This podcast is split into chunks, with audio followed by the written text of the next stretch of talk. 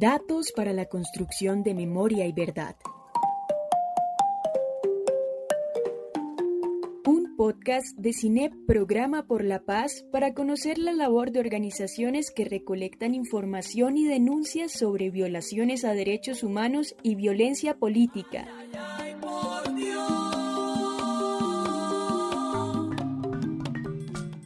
Corporación de Derechos Humanos Tierra de Todos nace en el año 2010 con el objetivo de poder crear iniciativas de derechos humanos, entendiendo que Colombia históricamente ha, tenido pues una trayectoria de violencia, pues es necesario que los, eh, que los colombianos conozcan cuáles son los mecanismos que nosotros necesitamos tener en cuenta para defender nuestros derechos humanos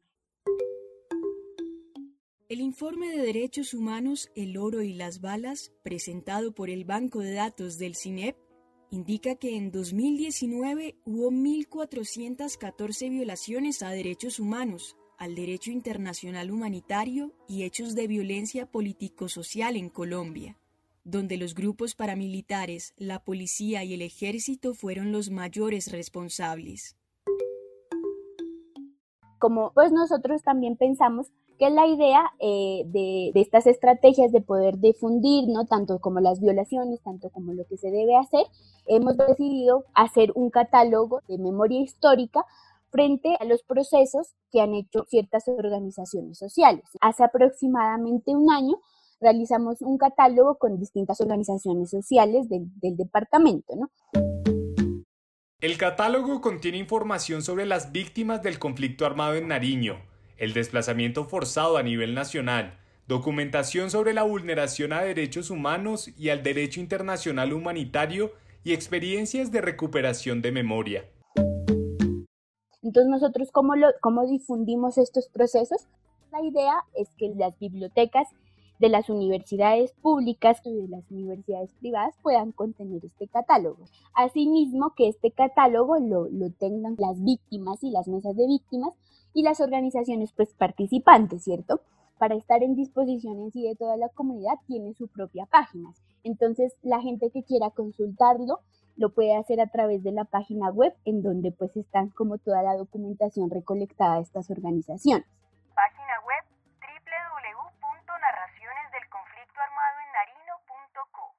Esquivar la muerte es nuestra realidad, es el precio que pagamos por tu comodidad. Vienen aquí a la miseria, fotos y más. Mandan miles de hombres con armas y uniforme.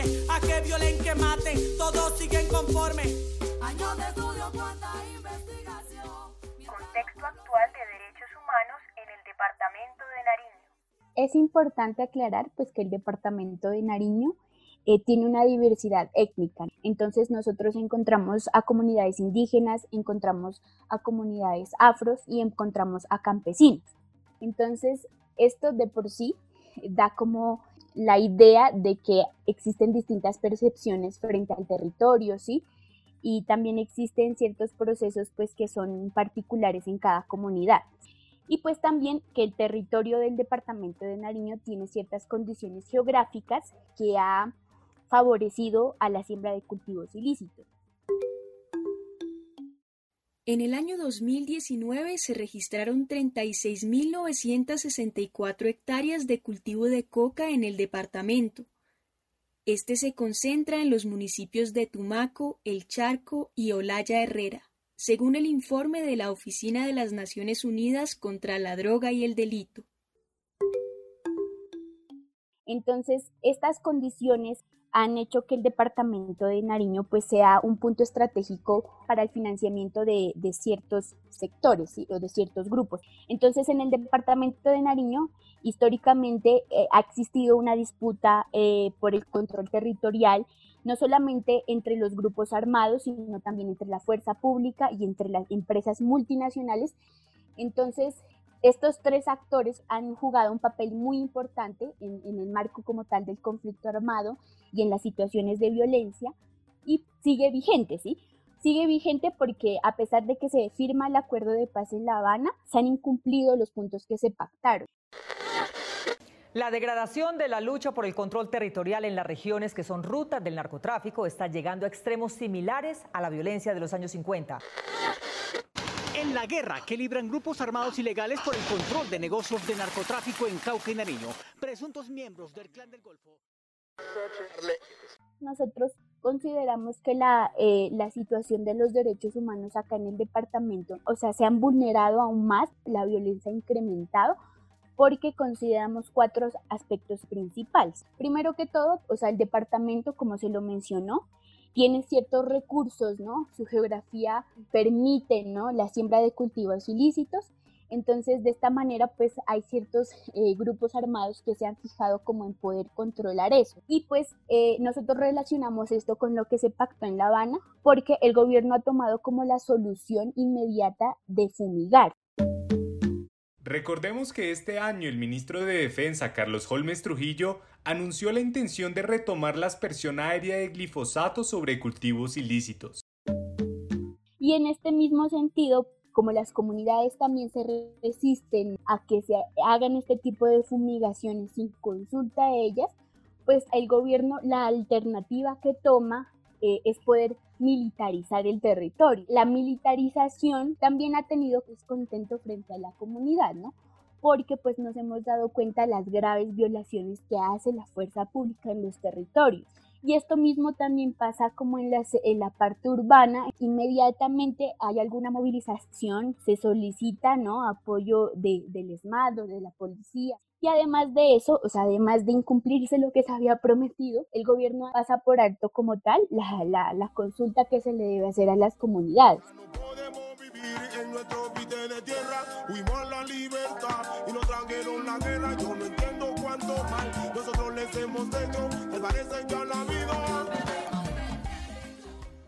Por otra parte, se han reactivado el aparato paramilitar acá en el departamento.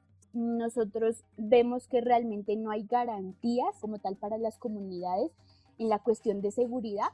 Y por último, también consideramos pues que hay una persecución sistemática a defensores de derechos humanos y a excombatientes de las FARC y también pues no dejar pasar por alto como tal la estigmatización que ha tenido el movimiento estudiantil en las distintas movilizaciones. Entonces se ha llegado al punto hasta que un estudiante aparezca en Se Busca en las publicaciones que hace la policía.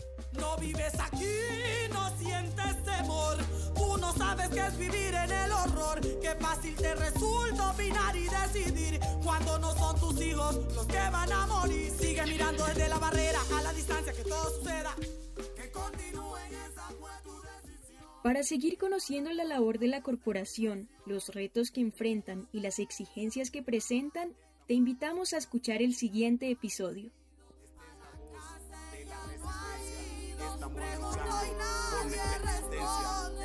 La voz de la